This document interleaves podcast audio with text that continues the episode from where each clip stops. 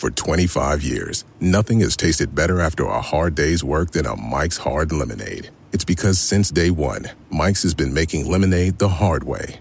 We use three kinds of lemons, all handpicked from family farms, then blended to perfection and cold pressed to create the epic hard lemonade you know and love. Mike's Hard Lemonade. Hard days deserve a hard lemonade. Mike's is hard, so is prison. Don't drive drunk. Premium all beverage with flavors. All registered trademarks used under license by Mike's Hard Lemonade Company, Chicago, Illinois. Algunos les gusta hacer limpieza profunda cada sábado por la mañana. Yo prefiero hacer un poquito cada día y mantener las cosas frescas con Lysol. El limpiador desinfectante Brand New Day de Lysol limpia y elimina el 99.9% de virus y bacterias. Y puedes usarlo en superficies duras y no porosas de tu hogar con una fragancia que lleva a tus sentidos a un paraíso tropical. No solo limpies, limpia con Lysol. Oye, Jordi, Mande. Mande. tengo que hacer una confesión. ¿De qué? ¿De qué? ¿Qué pasó? tengo una voz dentro de mi cabeza. ¿Tienes una voz dentro de tu cabeza? Sí, tengo una voz dentro de mi cabeza que me habla todo el tiempo Ajá. y que es muy difícil de callar. No sé si tú has descubierto que tú también tienes una voz dentro de tu cabeza. Tenía a alguien también cerca de mi cabeza, ¡Ah, Jordi! pero ¿Qué? no era una voz ni me estaba hablando. Oye, no, claro, esa vocecita, la vocecita que te habla, que es entre tu conciencia, entre que eres tú, entre que no te deja, y luego cuando tienes un problema, este, le dicen que es la loca de la azotea, ¿no? Porque se te prende la cabeza y empiezas a pensar y a pensar y a pensar. Y luego a mí me ha pasado que me estoy hasta bañando y, y luego no me doy cuenta que ni siquiera si me puse shampoo, si no, cuánto tiempo llevo, de que mi cabeza está más dando vueltas. ¿A esa te refieres? ¿Te estabas este, bañando con la loca de la azotea? Estaría bien, pero ¿te ha Este- pasado? No, sí, justamente me ha pasado. Sí, ahorita te iba, te iba a contar una anécdota de, de, de eso, pero, pero un poquito como para contarle a la gente de este tipo de voz que hablamos. No estamos hablando de la esquizofrenia, ¿no? En este sentido de, de esta voz de, híjole, ¿qué le pasa a Marta y a Jordi que ya escuchan voces? Sino estamos hablando de esa como especie de voz interior que todo el tiempo te está diciendo cosas y que de todo tiene una opinión, de todo lo que te está ocurriendo alrededor, de los, de los pleitos que tienes, de las decepciones que tienes, del por qué no puedes, del por qué sí puedes, del por qué eres muy fregón o no, ese tipo de cosas. Y la primera vez que yo descubrí que tenía una voz dentro de mi cabeza, estaba lavando los trastes. Tenía yo como, tenía yo como nueve años y me tocaba a mí lavar los trastes en mi casa. Y entonces no me tocaba a mí, le tocaba a mi hermana. Yo estaba muy enojada porque realmente le tocaba a mi hermana y ella decía que me tocaba a mí. Y entonces este, me puse furiosa, mi mamá se enojó y dijo, yo no sé quién de las dos, pero alguna de las dos sí pónganse de acuerdo porque les toca lavar los trastes y la cuestión está hecho un asco. Y mi mamá se fue y dijo, y si no los lavan para cuando yo regrese, están castigadas las dos. Y yo sentí que era una gran injusticia. Y entonces hablé con mi hermana y mi hermana nada más cruzó los brazos así y dijo, yo no los voy a lavar. Y yo, ¿por qué? Me dijo, pues porque de todas maneras los vas a terminar lavando tú y yo. Pero Miri, yo sé perfecto que tú sabes que te toca a ti. Sí, pero como quiera, yo sé que tú los vas a terminar lavando. Y se dio la vuelta y se fue. Y yo, ¡Qué ¡ah! me súper enojé, me súper, súper enojé.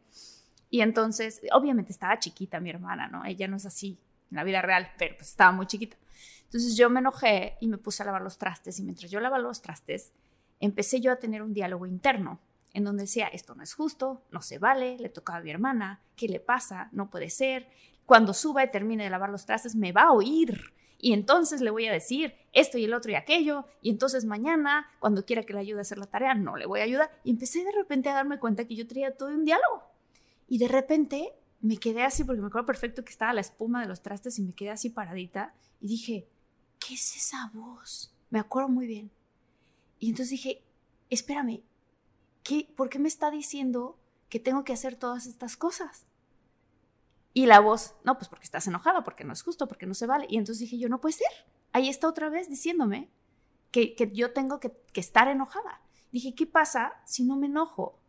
De todas maneras, lavar los trastes me va a costar como 10 minutos y de todas maneras no pasa nada. ¿Y qué pasa si mañana mi hermana no quiere lavar los trastes y yo de todas ma- maneras los lavo? ¿Qué pasaría? Y entonces la voz, no, sería injusto porque si eso haces mañana y si eso haces después de pasado mañana, le estás enseñando que debe ser abusiva y eso no está bien, no es una manera y entonces tú, a ti, nada, otro diálogo. Total que en ese momento me di cuenta que tenía yo una voz y luego me di cuenta que tenía otra. Que, que, me hablaba y me decía, no, sé buena, está bien, no pasa nada, déjalo ir, ¿ya sabes? Y dije... Ese era, era el diablito de Derbez, ¿no? O sea, eh, uno era el diablito de Derbez y otro era el angelito, ¿no? Uno en cada hombro. Tal cual, uno en cada hombro. Y entonces me acuerdo perfecto que dije, ¿por qué? Porque terminé de lavar los trastes, subí a mi cuarto y después hablé con mi mamá y le dije, mamá, ¿te has dado cuenta que tenemos una voz dentro de la cabeza que todo el tiempo nos está diciendo cómo nos debemos de sentir? Y mi mamá dijo, no, ¿de qué hablas?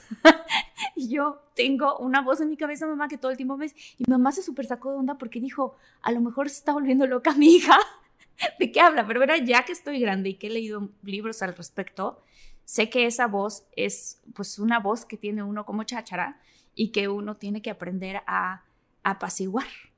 Entonces... A silenciarla por momentos y a, para estar un poco mejor, más tranquilo y más en paz.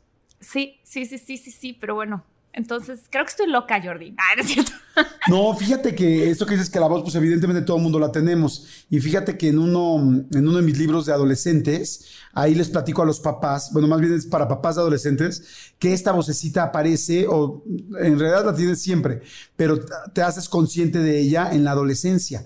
Cuando ah. entras entre los 12, 13 años, según algunos antes, unos después, ahí te das cuenta de la voz y entonces los adolescentes se sacan de onda, pero es por primera vez su criterio, su, este, eh, como, sí, esa, esa parte de ellos que les empieza a hablar y se asustan mucho. O sea, que tú lo que estás retratando ahorita es precisamente un episodio de la adolescencia, cuando descubrimos que tenemos esa conciencia que nos habla.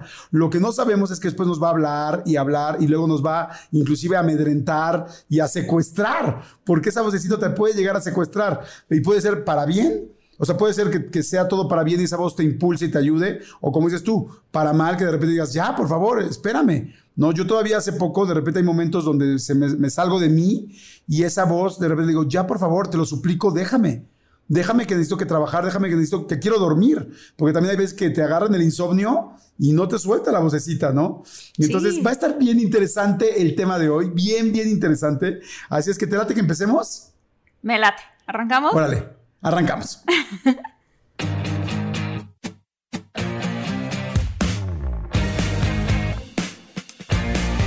Hola, ¿cómo están? Bienvenidos a un episodio más de De Todo Un Mucho. Hoy muy, muy especial, Martita Higareda. Eh, yo soy Martita Higareda y sigo siendo Martita Higareda, al menos que la voz diga lo contrario. Y aquí está Jordi Rosado también. Hola, Jordi. Hola, ¿qué tal? Oigan, hoy va a estar buenísimo el episodio porque vamos a hablar del despertar espiritual y tenemos unos mega invitados que, bueno, muchísimos de ustedes ya los conocen, muchos, muchos, muchos de ustedes ya los conocen, tienen una comunidad gigantesca, son los mentalistas y ahorita los vamos a presentar, vamos a platicar con ellos. Este, me imagino que ellos deben de estar en Aguascalientes, no sé dónde andarán, ya nos platicarán, pero bueno, tienen una comunidad gigantesca y, bueno, nos va a dar mucho gusto poder platicar con ellos. Este, ¿Tú eres espiritual, Martita? Mucho, bastante. Bastante. Creo que a partir de, eso que te, que te, conté, que se me despertó esa voz que tenía yo como nueve años, mi papá me empezó a dar libros para poder hablar de eso y poder guiar de cierta manera esa voz. Entonces, este, creo que, pues yo considero que sí, que sí soy bastante espiritual. ¿Tú? Fíjate que yo les voy a contar una anécdota que me sucedió donde descubrí que necesitaba mucho la espiritualidad. Creo que tanto Marta como yo, si no me equivoco, Martita, somos muy, este, pues como impacientes, como que queremos hacer las cosas rápido, somos un poco ansiosos y somos como muy movidos. Hay gente que es un poco más tranquila. En mi caso siempre he sido muy ansioso, así yo me acuerdo que desde chiquito todo el mundo, el comentario que me decían era, ¿en dónde se apaga este cuate? ¿No? O sea, todo el mundo era como, por favor, ya que lo apaguen. Entonces, siempre he sido muy ansioso. Y fue pasando así la adultez y seguí siendo siempre igual. Y en algún momento salí con una niña muy linda, que era una mujer, la verdad, eh, muy atractiva, muy guapa. Este, pero me di cuenta que era mucho más bonito, mucho más bonita por dentro que por fuera. Yo la conocí porque cuando la vi fue de, wow, qué mujer. Y luego me di cuenta que decía, ¿por qué todo el mundo le habla lindo? ¿Por qué todo el mundo la quiere? Porque ella vivía con una paz que yo no vivía. O sea, todo el tiempo yo andaba como esto, el otro, como controlando, saliendo tenso, ansioso, y ella siempre era, vente, vamos, tal. Y a los lugares a donde llegábamos, tenía una vibra tan linda que machaba precioso con la gente. Inclusive te voy a decir algo bien fuerte. Yo era mejor persona cuando estaba con ella que cuando estaba solo. Y me empecé a dar cuenta. Y entonces un día descubrí, dije, ¿qué tendrá esta niña que tiene esa paz tan linda? Y entonces un día descubrí que meditaba y que meditaba eh, constantemente, creo que diario casi, en un lugar que le llamaban Ashram, o que le llaman Ashram, en la colonia Condesa, aquí en la Ciudad de México. Entonces le dije, ay, a ver si un día me invitas a meditar. Sí, claro que sí. Me regaló un libro. Este, ah, perfecto. Y de repente voy yo a la meditación, este, perdón, íbamos a ir a la meditación y en una de esas terminamos. O sea, nos dimos cuenta que no, ella, en fin, tenía su historia. ¿Para qué te hago larga la historia? El asunto es terminamos. Okay. Entonces nunca fui a meditar con ella.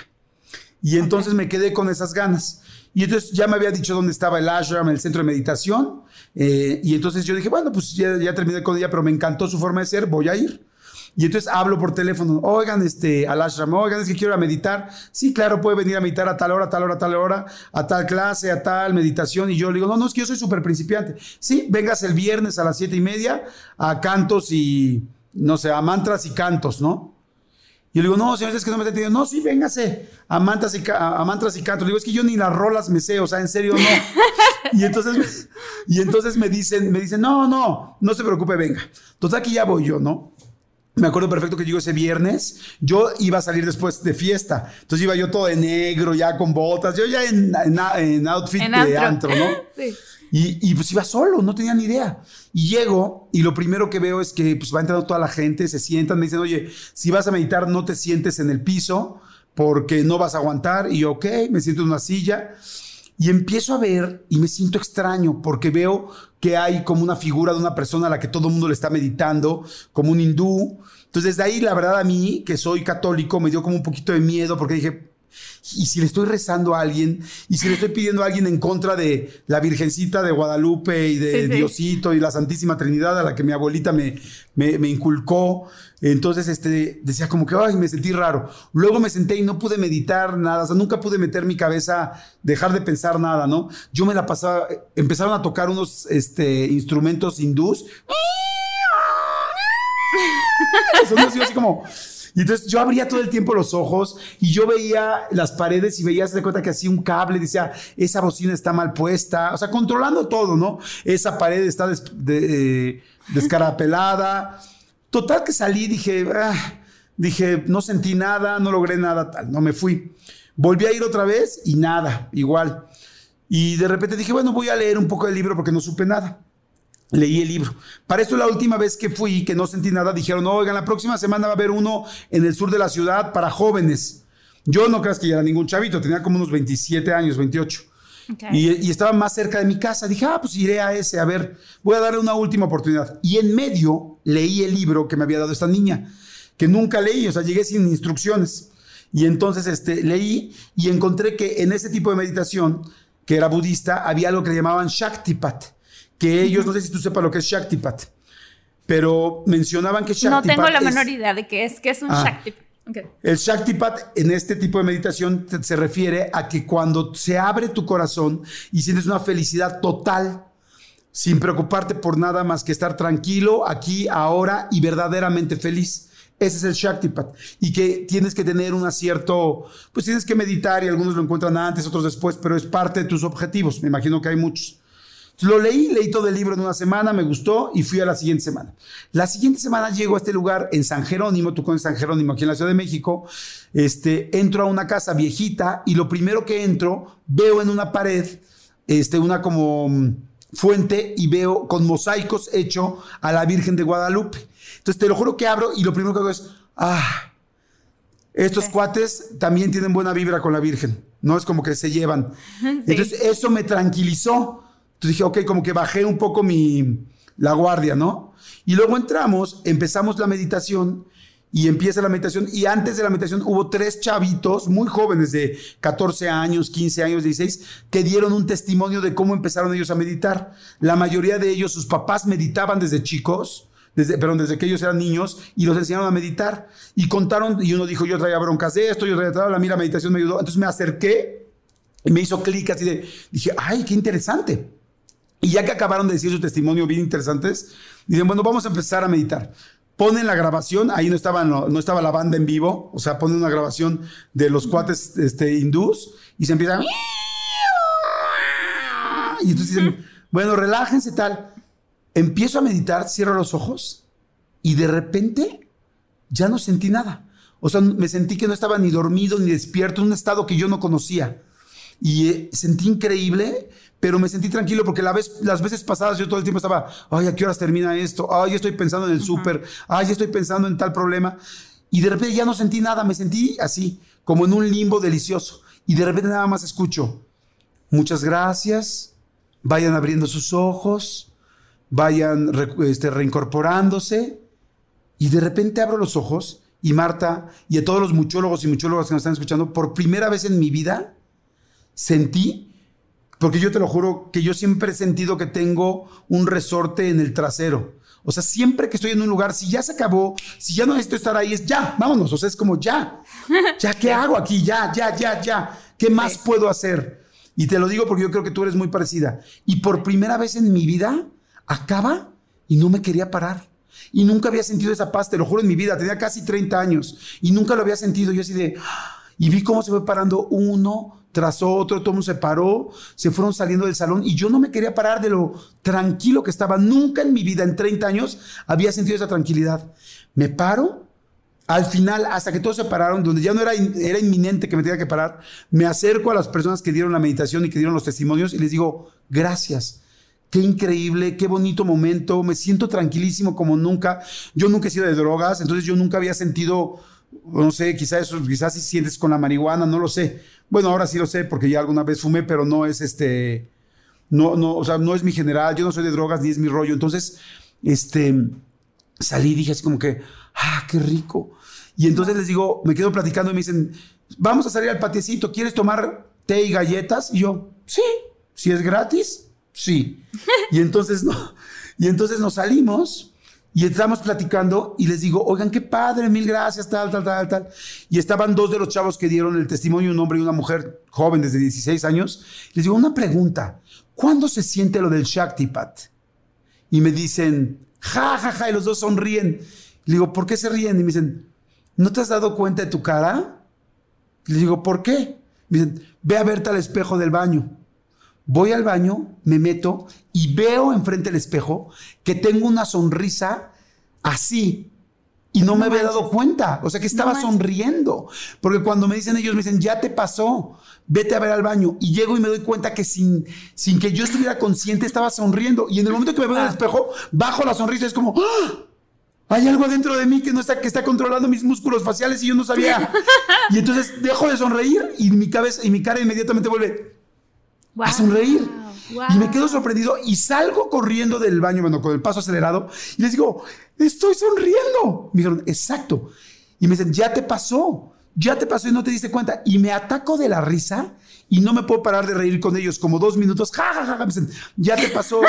Me dicen, felicidades, es muy difícil encontrarlo tan pronto. Bueno, lo que te quiero decir es que me subo a mi coche riéndome y del lugar... Y chocas. Ah, sí. No, no, Y del lugar de donde estábamos a mi departamento eran como ocho minutos. Ok. Y nunca en mi vida me había pasado esto. Me fui los ocho minutos riéndome, sin poder parar de reírme, no sonriendo, riéndome. Ja, ja, ja, ja, ja, Y no podía parar de reírme y estaba tan feliz. ¿Qué le pusieron al té, Jordi? No, nada. Te lo juro que nada, porque no, no, no, sé de lo, Sé lo, sé lo, que estás diciendo porque yo, yo tuve dos experiencias un poco, no iguales porque yo no sabía que era el Shakti, esto que estás diciendo, pero, pero sí es, sí, sí recuerdo que lo que a mí me pasó fue una especie como de, a mí lo que me pasó es que yo lloraba y reía al mismo tiempo. No sé ni siquiera cómo explicarlo porque no lo sé, pero fue un momento en donde como que como que todo me hizo clic. Según yo traté, yo empecé a hacer meditación y la verdad nunca podía callar esa voz. Hoy por hoy te digo, a veces trato de meditar y no puedo callar esa voz. Y entonces un día me di por vencida y dije, bueno, ya, no voy a hacer nada, simplemente me voy a sentar y voy a disfrutar, ¿no? Y voy a disfrutar la aquí y a la hora y a ver qué pasa. Y si habla mi voz, pues que hable. Y si no hable, pues que no hable y lo que sea. Y entonces de repente me pasó que me, quién sabe cómo explicarlo, pero me conecté con yo no sé qué y me empezó, me empezaron a entrar unas ganas de reír y de llorar al mismo tiempo y entonces lloraba y reía como la que está loquita al mismo tiempo. Y entonces, este, después de un rato de eso, me regresó la vocecilla de, sí, lo lograste, dijo la voz interna. Y dije, no, ya regresaste, ¿por qué estás aquí otra vez? Y dije, pero bueno, o sea, creo que, creo que llegué a un estado como de éxtasis, quizás es lo que se puede explicar, no lo sé.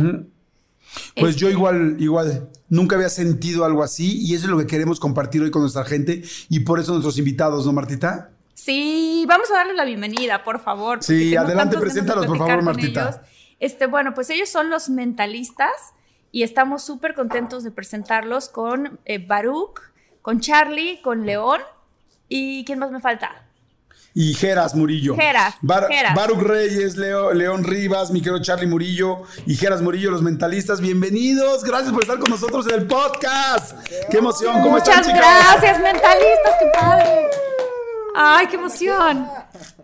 ¿Cómo están? Preséntense con los muchólogos y muchólogas y seguramente muchos mentalistas están también aquí con nosotros. Preséntense, por favor. Hola, hola, pues muchas gracias. Aquí estamos escuchando sus historias bien, bien alegres, como que nos calmó, ¿no? Que estábamos, como que estamos ya bien emocionados por estar acá y escuchándolos como que nos, nos calmó y nos conectó y, qué padre escuchar todo esto.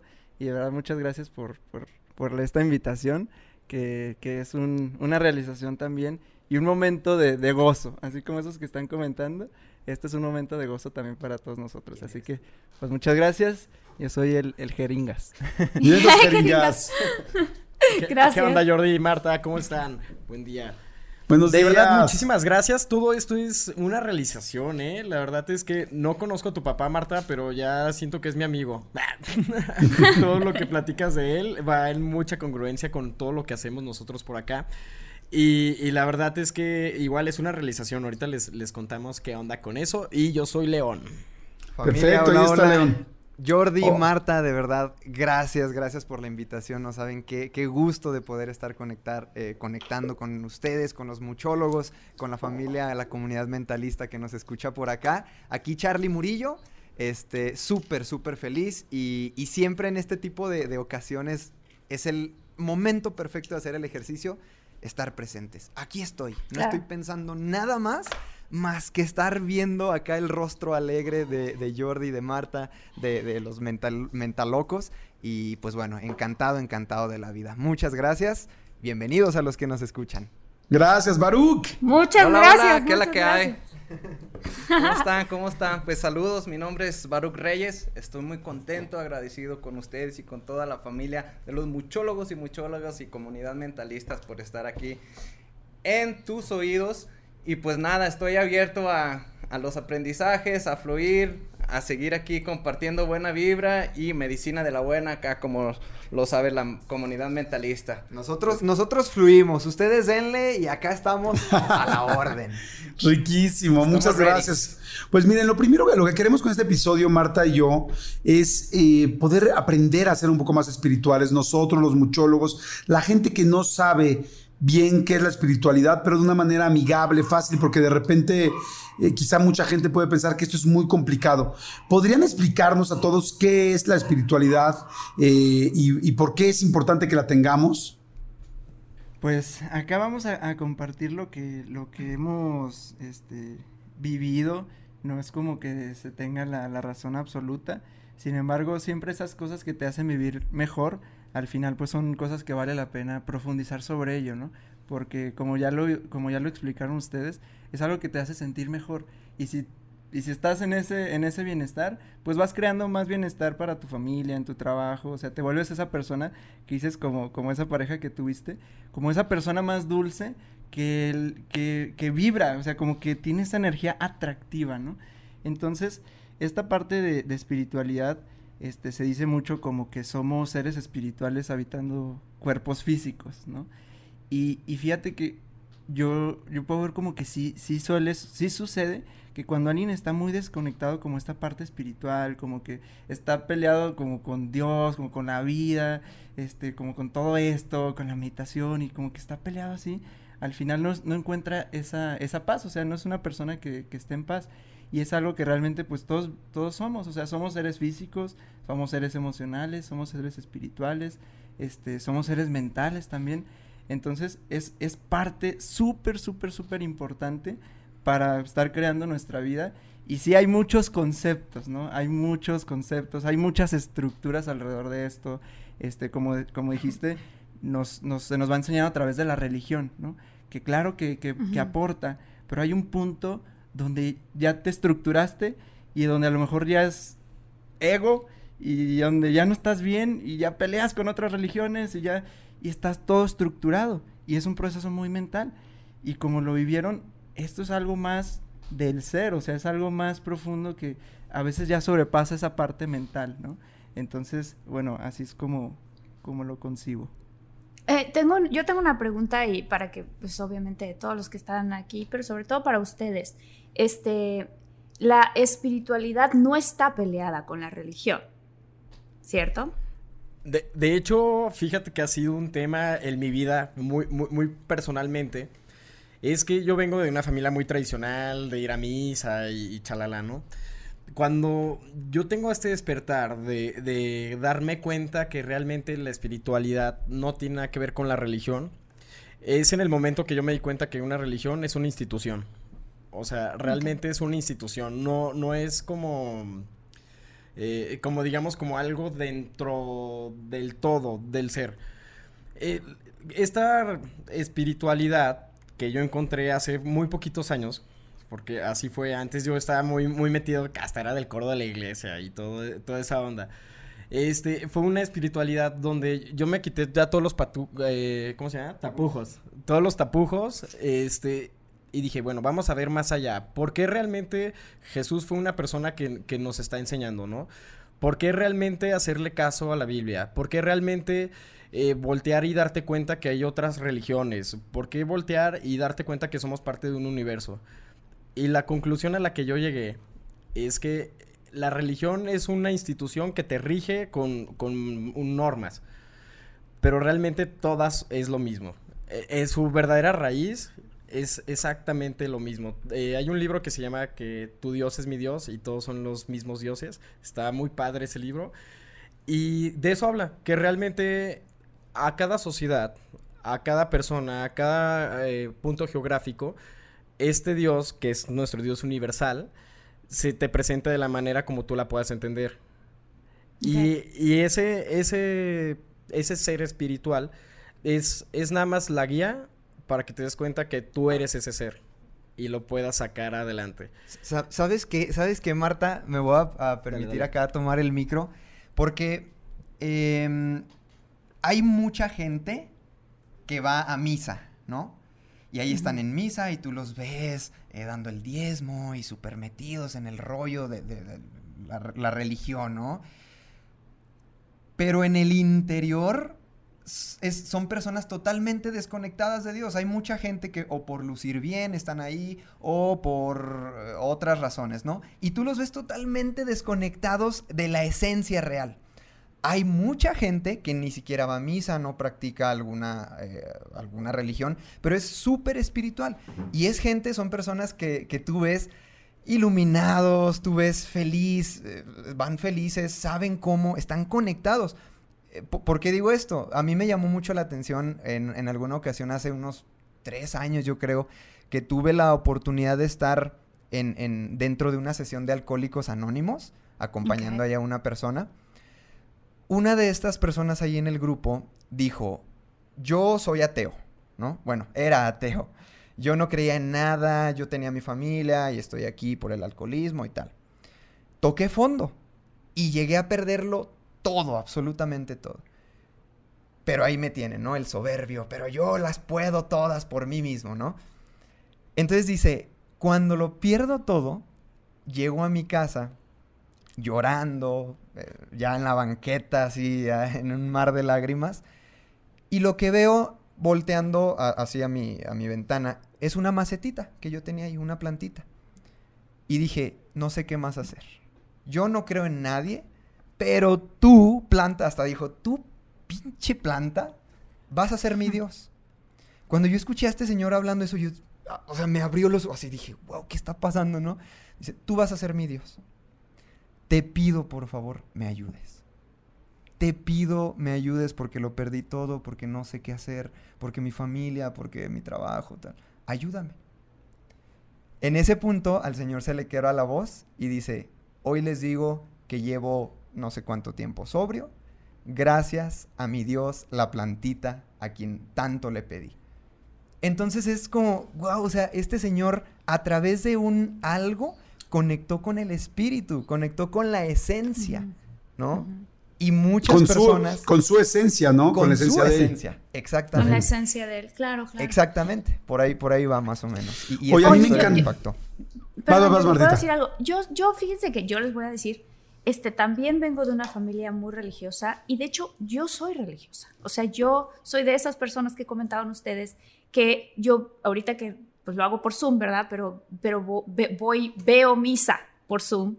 Este, y, y he descubierto que en realidad, pues soy católica igual que, igual que eh, Jordi. Si hubiera nacido en una familia judía, hubiera sido judía. Si hubiera nacido en una familia budista, hubiera sido budista.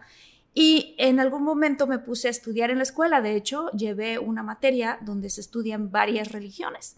Y me di cuenta que todas, pero la gran mayoría, en su base tienen una misma base, que es seguir ciertos principios que te llevan a estar centrado, a ser un buen ser humano, a ser una buena persona. Quizás dependiendo de tu religión, pues cada, cada religión tiene un dios que se llama diferente o incluso varios dioses que se llaman diferente, pero el objetivo de, de todas ellas en algún momento es como si hubiera una montaña y hubieran muchos caminos que te llevan a la misma cima, que es encontrar este, este maravilloso ser que tú puedes ser y que, y que tú realmente si eres uno con los demás. O sea, que realmente si tú este, ofendes a alguien, también te estás ofendiendo a ti mismo. Si tú, ese tipo de cosas, creo yo que, que, que, que, que son la base de todas las religiones. Y sí, en efecto, claro que también son instituciones y claro que también hay lugares a donde vas al templo o vas a misa o vas a este tipo de cosas, pero creo yo que, que la base de todas esas, este, de las escrituras, por ejemplo, que leemos es, es, es la misma, ¿no? Por eso decía muchísimo Jesús, el que tenga oídos, que oiga. O sea, todas sus, sus, sus parábolas, parábolas eran realmente hablando del despertar espiritual. En mi caso, eh, el otro día, incluso la misa pasada, decían eso, decía, es que, es que Jesús decía que el reino de los cielos está dentro de ti. Entonces, mucha gente dice, no, es que el cielo está allá arriba. Tiene que ver con esta exploración interna y este poder interno también, y en la fe, y no en la fe de, de, de, del otro tipo de fe, de que, ¿qué fe soy? Soy una fe católica, no, de la fe que uno puede tener para lograr Claro. las cosas. ¿no? Fíjate, fíjate que yo me. A mí me pasa también este asunto, ¿no? Que de repente sí me voy dando cuenta que la gente espiritual, pues cada quien puede creer en lo que sea, ¿no?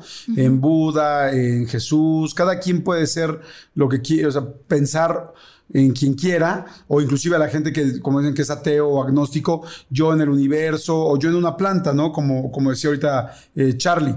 Pero lo importante es tu espiritualidad, o sea, abrir esa espiritualidad, porque me encantó lo que decía al principio mi querido Jeringas, como, como dice, o sea, es, es, o sea, somos, o sea, somos, no solamente somos un cuerpo físico, ni solamente somos seres emocionales, somos seres espirituales, y si te falta la parte espiritual, andas mal, no vibras bien, no, las cosas no te fluyen, no salen. Entonces, a ver, para toda la gente que está escuchando este podcast, que, no, que posiblemente no le han dado el golpe a la espiritualidad, no saben cómo enfrentarla, cómo esperar, lo primero que yo les quisiera preguntar a los mentalistas es, ¿qué vas a obtener si empiezas a ser una persona más espiritual?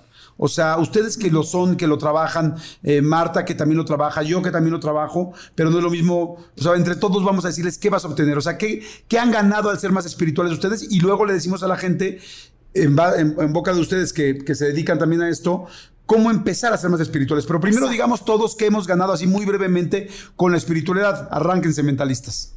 Ok, empiezo yo. Bueno, pues para ser más espiritual, lo, lo primero que, que, yo hice. Pues no, pero antes de qué hiciste, ¿qué te ha dado? ¿Qué te ha dado? Ah, ¿qué me ha dado? Ok. Bueno, pues para empezar, me ha dado que me he conocido más a mí mismo, sé, tengo más claridad de lo que quiero y sobre todo paz. Paz es lo que me da al, al, al echarme un clavado a mi interior. Ok, a ver, este, eso fue Barak. León. Híjole, a mí lo que me ha eh, traído todo esto ha sido, aparte de la paz interior, me ha traído sabiduría. Eh, es aprender de ti mismo y saber cómo comportarte ante miles de situaciones que te pasan diario. Entonces yo siento que a mí lo que me ha traído este despertar ha sido sabiduría y tranquilidad. Ok, tú Charlie. ¿Qué ha traído el, ser espiritual? Em, pues bueno, sumado a todo esto, obviamente yo siempre pongo el bienestar, ¿no? Bienestar es lo que ha traído a mi vida pero va muy ligado con el tema de manifestar deseos. O sea, entiendes que hay una fuerza más grande, entiendes que hay algo más que te acompaña y te ayuda a la, realización de, metas, objetivos, lo que quieras, porque estás conectado con, la fuente. Es más fácil, por decirlo así. ¿Tú, Geras? Pues yo creo que, relaciones más padres. relaciones, con la gente, con las personas, con pareja, con tus papás. Sí. Menos conflicto, más ligero. Wow, qué rico ese wow. conflicto. ¿Tú, Martita? Em, a mí dos que puedo mencionar que son súper, súper fuertes es una de ellas es que siento que cuando estoy conectada espiritualmente, como lo, como lo decían ustedes también, em, mis objetivos empiezan a lograr más fácil, empiezan a ocurrirme un montón de coincidencias o diosidencias, este, se empiezan a presentar las personas adecuadas en el momento indicado, este, eh, lo, que, lo, que, lo, que, lo que hago, siento yo en mi caso, es que yo me conecto con la espiritualidad cuando lo que sea que yo me proponga hacer tiene que ver con no solo es para mi propio bienestar, sino para los demás. Entonces, cuando eso ocurre, es como que siento que el universo dice, ah, tú sí sabes que se trata de compartir, sabes, sabes que se trata de, de, ser más grande que tú, es algo más allá de ti. Y como lo sabes, te voy a facilitar el camino. Entonces, siento que eso me ocurre. Y la otra cosa que me pasa también es que me hace mucho más consciente de cómo reaccionar. Entonces, este, si algo me molesta, o me hace sentir inconforme o, o, alguien dice algo que no me gusta o me critica o lo que sea, siento que me, da como, como más poder de decir, bueno, esta es tu opinión sobre mí, pero la opinión que más me interesa es la opinión que yo tengo de mí misma. Y el poder que yo tengo de cómo reaccionar, porque también uno puede reaccionar enojado o uno puede reaccionar con curiosidad y decir, a ver, a lo mejor tú estás viendo un ángulo de mí que yo no veo y puedo crecer. Entonces, por favor, dame tu feedback. Entonces, ese tipo de cosas creo que me han ayudado muchísimo. ¿Tú, Jordi? ¡Wow! ¡Qué lindo! Pues yo les puedo decir a las personas, a todos los muchólogos y muchólogas y ahora mentalistas y mentalistas que nos están escuchando, que a mí lo que me ha dado primero es tranquilidad. O sea, yo soy una persona que vivo de repente con mucha tensión, ansiedad y estrés. Y a mí me da, cuando medito, cuando me conecto, cuando estoy más espiritual, me da más tranquilidad. Soy una mejor persona, estoy más más amable con los demás, pero algo mucho más importante que me ha costado mucho trabajo, más amable conmigo. Luego soy muy duro conmigo, eh, soy muy exigente, me enojo, no me perdono. Y cuando estoy conectado conmigo y cuando estoy un poco más en el aquí y en el ahora, me disfruto más, me perdono más, me siento más cómodo conmigo. Esa es una. Y la otra cosa que me ha dado el ser más, este, el ser más espiritual bueno, son tres cosas. La otra es que me ayuda con los problemas. Cuando tengo muchos problemas o cuando estoy en un momento muy difícil, medito, me ayuda a que se resuelvan, me ayuda a de repente entender que las cosas hay muchas cosas que no controlo yo, entonces, más bien todas, ninguna cosa la controlo más que lo que yo pueda hacer de mí. cuando empiezo a entender eso, dejo que las demás fluyan, porque como no puedo hacer nada, pero para eso tengo que estar conectado conmigo, porque si salgo enojado y, molesto y, ya se me cayeron las llaves y ya perdí tal y ya estoy enojado porque no conseguí tal, tal proyecto, entonces ya me enojó por todo y todo me empieza a ir mal. En cambio, cuando me doy cuenta que no puedo controlar nada y medito, las cosas me empiezan a ir mejor. Y la última que les podré decir que a mí me ha ayudado es, me hace estar más feliz, me hace estar más contento. Y me doy cuenta cuando llevo mucho tiempo sin, sin estar conectado con mi espiritualidad porque estoy enojado, estoy más, más molesto. Y en cambio cuando estoy contento y tranquilo es cuando he estado meditando o escuchando algo importante o escuchando un podcast como el de los mentalistas o escuchando algo que diga, ah, hoy me siento más tranquilo y me ayudó a aterrizar aquí porque si no todo el día estoy como reguilete ahora sí que enfrentando la vida a lo que viene, tras, tras, tras, trancazos, uno, lo otro, tras golpes. Y en cambio, cuando estoy tranquilo, digo, bueno, no dependió de mí, no puedo tal, o me quiero regalar 10 minutos para mí. Ya ves que ahora hasta los relojes estos de los iPhones te dicen respira. Y sí, cuando respiras te tranquilizas, ¿no? Pero bueno, eso es a mí lo que me ha regalado. ¿Cómo ven ustedes mentalistas? Wow. No, al 100, al 100, creo que va, pues bueno, va, va todo, todo súper ligado. Este, incluso ahorita como escuchándote y escuchándolos a todos, el tema de cuando haces más trabajo interno hacia adentro, el trabajo externo es más fácil, ¿no? O es hasta menos. Mucha gente que lo que hace, o sea, su trabajo fuerte del día es hacia adentro, ¿no? Meditar, orar, escribir, como sea que se conciba el trabajo interno, ¿no? Y el trabajo allá afuera de pronto es como si, oye, todo le sale bien. Seguramente Jordi, Marta, conocen gente o ustedes mismos han pasado por eso, ¿no? Oye, ¿qué, qué, onda? ¿Cómo logré esto, este contrato, esta, este casting? ¿Cómo logré este papel? No, pues es que me di cuenta que, o me doy cuenta, que el trabajo que he estado haciendo es interno. Y hay mucha gente allá afuera trabajando, sudando la gota gorda, ¿no? Haciendo, haciendo, haciendo, pero sin hacer una pausa para ver, a ver, ¿qué onda con mi vida? ¿Quién soy? ¿Qué hago aquí? ¿Hacia dónde voy? ¿En qué creo? ¿No? Y es gente que tristemente se le va la vida trabajando, trabajando en lo de afuera, pero en lo que dice por ahí, dice yo dispensa, eh, lo que crea es lo que no vemos. Aquello invisible es lo que crea. Y la gente sigue empecinada o aferrada a trabajar allá afuera, en lo que vemos, ¿no? Entonces, ahorita que mencionaron todo esto, pues se me vino a la mente. Qué padre, qué padre que mencionas a Joe Dispensa porque es una persona a la que yo admiro muchísimo y me ha aventado un montón de cursos de, él. Y, y, toca un tema muy interesante que tiene que ver con las emociones y con los pensamientos y cómo están ligados ambos para manifestar lo que tú tienes hoy por hoy en tu vida. Entonces, por ejemplo, las personas que se despiertan todos los días y que dicen es que hoy va a ser un día de muchos retos, hoy va a ser un día difícil, híjole, qué fuerte está la cosa allá afuera, y que todo el tiempo se están repitiendo ese tipo de pensamientos que les generan emociones de inseguridad, de que todo es una lucha allá afuera, de que tengo que pelearme con tal y con cual para poder conseguir este trabajo o tengo que ganarle a no sé quién. Ese tipo de cosas como esa actitud de esa, de esa lucha, lo único que va a hacer es que te va a manifestar cosas en donde en efecto se te van a presentar muchísimos retos en ese día, muchísimas luchas en ese día. Entonces, es, muy interesante cómo funciona porque es como, como que nosotros nos condicionamos físicamente y mentalmente para tener la vida que tenemos. Entonces, si ahorita cualquiera de nosotros está en un momento muy difícil en la vida, también es bien interesante explorar hacia adentro y saber qué estoy haciendo con mis pensamientos y qué estoy haciendo con mis sentimientos y qué tanto poder le estoy dando a mi mente para que mande sobre mi vida. Claro. Oye, fíjate que ahorita que dijiste eso, Marta, yo estudié Cábala en algún momento de mi vida, que se la recomiendo muchísimo, es fantástica. Es también, no es una religión, es una forma de vida. Y la Cábala eh, dice una frase durísima que cuando me la dijeron, me fui de espaldas. Y decían, cada persona tenemos hoy, cada persona tiene lo que se merece. O sea, ninguna cosa positiva o negativa que te esté pasando no te la mereces. Si te ha ido muy mal en las relaciones es porque no has trabajado y quizá cosas que tienes que mejorar. Si te ha ido muy mal económicamente es que por más que te esfuerzas, quizás eh, tenías, estabas demasiado preocupado por el dinero y no por la pasión de lo que querías hacer, o, o, porque no has sabido cobrar, o porque no has sabido tal, o porque no has puesto límites a tus jefes. O sea, inclusive las situaciones con tus hijos. En fin, ¿para qué les doy ejemplos? Todos, todas las cosas decían, lo que tienes es lo que has trabajado en la vida.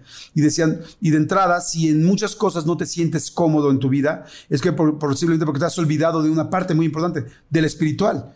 Como, como decía ahorita mi querido Charlie de lo de Joe Dispensa, es como O sea, estás trabajando solamente lo de afuera y no lo de adentro. Entonces, si no trabajas lo de adentro, pues dicen que la vida es un equilibrio. Y que si no tienes un equilibrio, todo es trabajar, trabajar el externo, pues la parte interna se empieza a hundir y entonces no puedes emparejar ni tener un horizonte, no, no puedes estar parejo.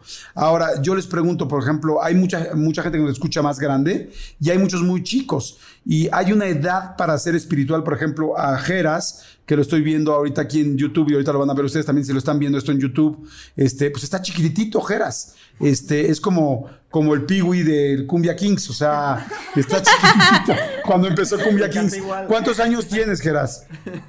Soy, soy tragaños, ¿eh? Tengo, 20, tengo 24 años ya. Pues aún así está chiquito. Dime, ¿hay una edad para ser espiritual o no? Eh, no, pues realmente toda la vida, todo, siempre somos espirituales. Eh, más bien como que es este enfoque. Y yo creo que cada quien tiene su proceso. Hay, hay gente, hay niños que están ya súper despiertos, hay niños muy despiertos. Eh, y hay gente que, pues hasta ya en una edad muy adulta, se da cuenta, porque al final es un darse cuenta, por eso es el despertar, como que te das cuenta donde dices, ¿cómo he estado viviendo? ¿Qué, qué patrones estoy siguiendo? ¿Por qué estoy estudiando esto? ¿Por qué estoy trabajando en esto? ¿Por qué estoy con una pareja que no me gusta, que me maltrata? ¿Por qué estoy haciendo todas estas cosas que, que, no, que no, me, no, no me están trayendo ningún tipo de bienestar? Estoy sufriendo. Entonces, por eso eh, el sufrimiento es como la gran puerta de entrada al, despertar de la conciencia, porque la vida es como que nos va dando, va dando como esas lecciones y como que te dice, hey, tú te estás comportando así, tú estás siendo esta persona, por eso estás atrayendo siempre este mismo tipo de parejas. Hey, tú estás haciendo esto, por eso no estás teniendo el dinero. Entonces como que te va topando y si no somos conscientes, ahí es cuando la vida empieza a ser más difícil cada vez. Porque al contrario, en vez de más conscientes, somos más inconscientes. Y no somos más orgullosos, y entonces somos más enojones, entonces todos afuera tienen la culpa. Entonces empiezas a estar como en este estado egoico de, de todo lo de afuera es lo que está mal. Entonces empieza a ser más difícil y más difícil y más difícil y más difícil. Cuando, cuando ya tomas la conciencia y muchos eh, como, como contó Charlie esta, esta historia de la planta, así sucede para muchos. O sea, cuando están a punto incluso ya de pensamientos suicidas o cuando ya está la relación muy mal, que empiezan a decir, ok, creo que no estoy bien como lo estoy haciendo. Creo que no estoy conectado. Y se dan cuenta que están en una lucha con la vida, en una lucha con Dios al final, o sea, en una lucha interna. Entonces ahí es cuando sucede el despertar. Y sí puede ser, pues desde muy joven o, muy grande, o sea, realmente no, no hay edad. Eh, y ya poco a poco después, entonces empieza a ser más ligero y empiezas a tomar conciencia más rápido. Porque antes lo que te tomó una relación súper violenta o antes lo que te tomó una enfermedad física que no habías escuchado tu propio cuerpo y antes lo que te tomó todo ese sufrimiento para poder despertar, ahora ya lo vas captando, captas los mensajes más rápidos, ahora como que el despertar, y creo que también lo dice yo en, en algún momento, que entonces ya ese despertar empieza a ser más ligero, porque ya te das cuenta mucho más rápido de las cosas. Entonces ya estás mucho más consciente. Ah, estoy así que se me llena el corazón muchísimo, porque de verdad qué impresionante lo que estás diciendo, Jero, y no importa la edad de donde venga. Sea, ahorita te estoy escuchando yo y digo, no manches, qué madurez espiritual tan grande lo que estás diciendo, porque, porque en efecto se trata de explorar, de explorar a ti mismo. Yo tengo esa misma teoría que estabas hablando, ¿no? Que la vida te dice, a ver, tú tienes que aprender algo y si no aprendes la lección, primero te empuja tantito. Y entonces, este, ahí tienes, por ejemplo, no voy a decir una cosa, supongamos que este, estás en una relación pésima con alguien que abusa de ti o con alguien que te manipula, ¿no? Y entonces, este, la vida te da un empujoncito y cortas con esa pareja en aquel momento y sufres y lloras y lo que sea. Y luego tienes otra pareja y otra vez de alguna manera te vuelves a conseguir que esa pareja vuelve a ser un manipulador o vuelve a ser un no sé qué, pero esta vez ahora ya le invertiste más años y entonces chin, lloras y sufres. Luego viene otra vez, pero ahora te casas y chin, lloras y sufres y ahora te divorcias y lloras y sufres. Pues no, lo que pasa es que no es, el problema no es las parejas que estás escogiendo, el problema es que tú por dentro no has trabajado lo suficiente para cambiar tu energía y tu personalidad para dejar de atraer a ese tipo de personas que no vibran contigo. Pero como tú no has trabajado en eso, pues tú vibras a esa frecuencia, vas a atraer ese tipo de personas. Y, es, una, es una resistencia, si lo ves, como que está bien padre esto que dices, porque es una resistencia que estamos teniendo a las cosas como son. Y si se fijan siempre cuando eh, la paz es una aceptación de las cosas. Y entonces vivimos en resistencia y ahí es cuando empieza a afectarnos mucho la mente a través de nuestra emoción. Porque entonces empiezo a resistirme porque no debería estar sintiendo esto, porque una pareja es lo otro. ¿Y cómo es que estoy sintiendo esto? Entonces me empiezo a resistir y esas emociones pueden crear muchos pensamientos. Y ahorita está muy padre todo lo que estamos haciendo y todo lo que está pasando ahora y que estamos mucho más en meditación y yoga y como que se está modernizando también todo. Eh, pero hay una parte que a lo mejor se nos está brincando que es, hay que observarnos nuestras emociones porque queremos controlar todo. Y ahorita hay una crisis muy grande de ansiedad, hay una crisis muy grande de todo esto y queremos controlar siempre acá. Y entonces eh, vemos ahí que los 20 pasos para controlar la ansiedad. Y tienes que hacer tantos minutos de no sé qué, y tantos minutos de no sé qué, y tanto... Y, yo veo eso y digo, yo creo que les genera más ansiedad todavía a las personas en querer cumplir todos estos pasos para ya no tenerla, cuando no es el tema luchar con la mente porque la mente es algo que sucede, es tan maravillosa, es como no estás luchando contra tu latir de tu corazón o contra tu digestión. La mente genera pensamientos y es normal y es natural. Y entonces lo que hemos hecho mucho tiempo es tratar de bloquear la mente, eh, ponernos en blanco y olvidar todo, pero no se trata de eso, sino confrontar más bien eso que está allá adentro, confrontar esa oscuridad, sentir, rendirte. Se nos ha enseñado, hay que ser fuertes, hay que ser fuertes y pero la paz que sucede cuando te rindes, cuando dices, ya, o sea, estoy así, me siento así, y lo suelto y lo lloro, y te rindes ante esta energía, te rindes ante Dios. Por eso en la iglesia todo eso es el ejercicio de, bueno, arrodillarte y todo eso, que es una forma de expresar esa rendición. Entonces te rindes y entonces se aligera también el proceso de acá. Como Qué interesante lo que estás diciendo. Sí, hay que. Ese asunto de rendirse me parece fantástico. ¿Ibas a decir algo, Baruch? Sí, creo que también es bien importante recalcar este tema de identificar que no, no somos nuestra mente. O sea, muchas personas o en algún momento de nuestra vida pensamos que somos nuestra mente, lo que pensamos como que es lo correcto y es como que entender que va más allá de, de tus pensamientos, de tu cuerpo físico, sino somos seres energéticos y, realmente hay, hay muchas cosas que como personas vamos descubriendo y vamos evolucionando, pero es como que volver a la esencia, volver a la raíz, descubrir realmente, realmente quién eres.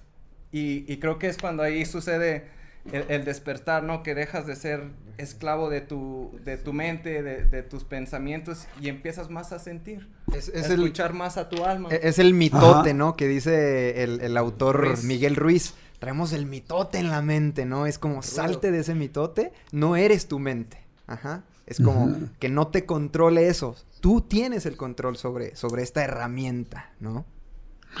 Oigan, y ahora para. No, es que están hablando de un tema que se me hace tan interesante, ese tema del control, que tiene mucho que ver con lo que nos pasa todos los días, desde pequeños controles y grandes controles, ¿no? O sea, como que el problema también es que es que, por ejemplo, eh, eh, en este momento que estamos este, ahorita hablando todos aquí, que tenemos este espacio, este, en el mundo hay noticias muy grandes y muy fuertes, hay crisis muy fuertes, este, hay un virus, todo esto que está pasando, ¿no? Y, y hace poquito platicaba con mi hermano y le decía, fíjate qué interesante, porque hace 10 años hubo una crisis acá en Estados Unidos muy fuerte de la bolsa, del, de la bolsa y de la, y de la este, de las casas y de la economía. La economía se cayó. Exacto. Entonces, este, y yo recuerdo que en un momento dado yo dije, híjole, yo no tengo control de lo que está pasando allá afuera. Pero yo y todos nosotros en la vida, durante muchas ocasiones, le damos el poder de nuestra felicidad a otras circunstancias y a otras personas. Si tú no eres como yo quiero que tú seas, por ejemplo, como, como hermano o como amigo o como mis papás. Ay, es que mis papás, a ti te causa una inconformidad que son diferentes que tú o que, o que no son como tú quisieras que fueran. ¿Por qué te causa inconformidad? Porque tú estás tratando de tener control de cómo son ellos o las demás personas. En el momento en el que uno se rinde a ese control, se te abre el corazón. Y entonces dices... Shaktipat. Ah, ¿Eso? Shaktipat. Shaktipat, chacabum. Así. Ucalácala. No, así no es cualquier frase que quieras. No, pero en serio, se te abre el corazón y dices, claro, es que, es que gran parte del día a mucha gente se le va en, en tratar de que todas las personas se acomoden con respecto a sus parámetros de lo que les hace feliz. Y justo venimos a todo lo contrario, todos somos tan diferentes, venimos a abrirnos, ¿no? De cierta manera, no sé, no sé este, si me estoy desviando o no, pero... No, sí, claro. Y, y, también sabes que es bien importante, es escuchar, es escucharte, justo como lo dice Geras, es escucharte. Si aún no encuentras e, esa, ese ser, esa fuerza, ese espíritu que tienes dentro, escúchate, escúchate. A mí me sucedió y justo fue junto con Geras hace un par de años yo estaba muy triste, estaba pasando una etapa bien, bien fea de mi vida. Eh, recuerdo que estaba haciendo mis, mis maletas y guardando toda la mudanza de mi departamento para ya irme a regresar a casa de mis papás. Y de repente, así de la nada, sentí como una energía que me decía, tienes que moverte a este lugar. Tienes que moverte a este lugar. E, ese lugar yo lo había visto hace años, o sea, ni, ni siquiera lo tenía presente en mi vida. Y investigué y dije, ah, bueno, ahorita hay gente ahí, me voy a mover ahí. Y, así como si fuera un robotcito que alguien me estuviera controlando, me subí a mi camioneta, agarré el carro, me agarré camino, perdón. Y que llego y al primer canijo que me topo ahí era Jeras. ¿Qué, ¿Pero qué lugar era? E, era un templo cristiano. Era un templo cristiano. Pero yo, cero que ver con esa religión, nada, nada, nada. Ni, yo. y, y Geras menos, o sea. Pues, ¿Qué hacían? ¿Estaban, rezando la pared o qué? No, había como una alabanza, una cosa así. Pero el mensaje que yo ocupaba escuchar en ese momento fue, fue lo que habló el pastor ese día. ¿Te escuchaste? Ajá, sí, que me escuché y dije, yo no entendía nada. Se los juro que yo no entendía nada. Yo dije, ¿yo por qué estoy aquí? ¿Por qué me encontré a Jeras? Eh, eh, en ese entonces apenas iniciaba Mentalistas. Y le dije, Geras, ¿qué, qué, fregos estás haciendo aquí? Y me dijo, pues es que estaba padre la música y ya me quedé, vine a acompañar a una amiga y pues me quedé aquí a ver. o sea, pero ustedes ya se conocían, ¿o no? Sí, sí, claro. Sí. Ya, ya, ya. Sí, nos conocíamos, pero no teníamos, o sea, nada, nada que ver de eso. O sea, yo no, creo que era la primera o segunda vez que fui. Nada más fui como dos o tres veces y me, me gustó mucho. Y ahí nos encontramos así de la nada. Entonces, está bien padre cómo las, las, te vas empatando y hay muchas, muchas historias. Escuchar a tu intuición, o sea, lo que El micro. Ah. Ay, perdón. que, que, que debes escuchar tu intuición.